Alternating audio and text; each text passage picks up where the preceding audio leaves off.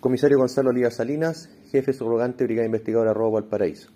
Se informa que el día 7 de septiembre, funcionarios de esta brigada, mientras se efectuaban diligencias propias de la especialidad en la parte alta del Cerro Placeres de Valparaíso, divisan un vehículo marca Suzuki tipo furgón que realiza una maniobra temeraria en contra del tránsito. Junto con esto, no mantenía su placa patente delantera. Es por lo anterior que los funcionarios policiales efectúan un seguimiento a distancia en un momento en que el vehículo acelera de manera improvista, trasladándose por distintos pasajes de manera peligrosa del sector, logrando su detención en una calle sin salida, momento en el cual descienden dos sujetos del, del mencionado vehículo, siendo uno de estos detenido por personal policial, tratándose de una persona nacionalidad cubana, eh, de, manera que se encontraba de manera irregular en el país.